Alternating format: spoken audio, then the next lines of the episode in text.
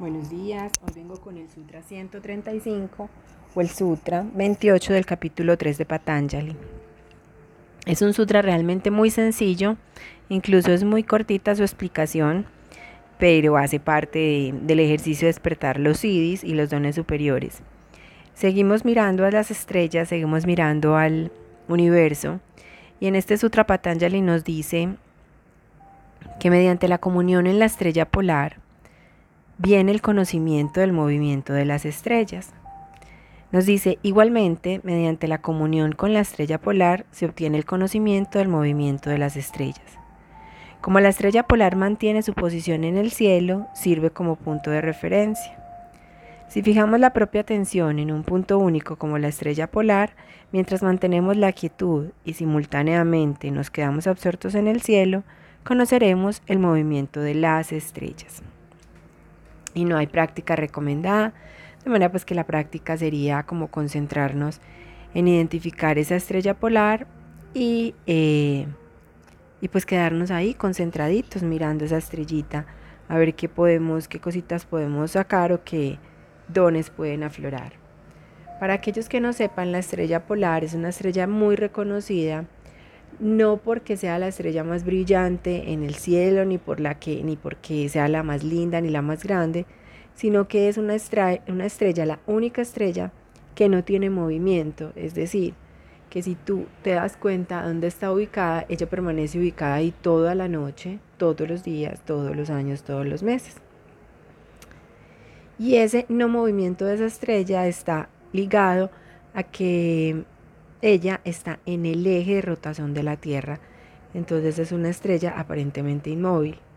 Ahora es una estrella que a lo largo de los años ha servido mucho porque es una estrella que ha permitido a los navegantes, eh, cuando no tenían brújula, pues a, poder entender y a mirar el mecanismo y guiarse para, para trazar sus, sus planes de ruta, sus guías de ruta. Entonces ha sido una estrella muy muy venerada, muy querida, y, ahí permanece. Cuando tú la ubicas, puedes identificar cuál es el punto más norte de la Tierra.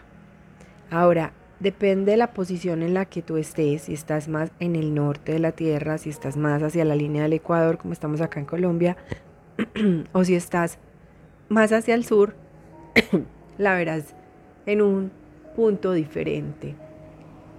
Nosotros aquí, cercanos a la línea del Ecuador, la vemos más hacia el horizonte, ya está más como en el horizonte.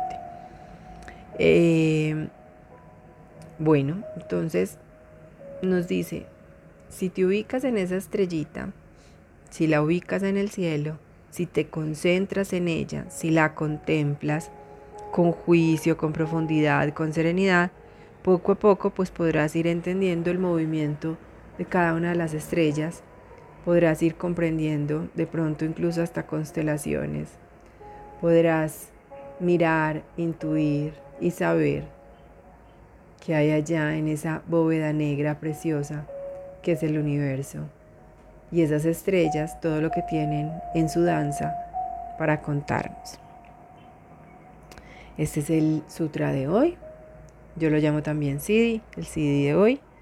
Mañana pues regreso con otro, ya saldremos del universo, vamos a empezar a conectar con otras con otros recursos que nos permitan manifestar esos dones superiores, esos dones, esos siddhis, esos talentos innatos y sutiles que cada uno de nosotros tenemos y con los que razonamos. Te deseo pases un maravilloso día y mañana de nuevo te espero para que nos escuchemos con un nuevo sutra.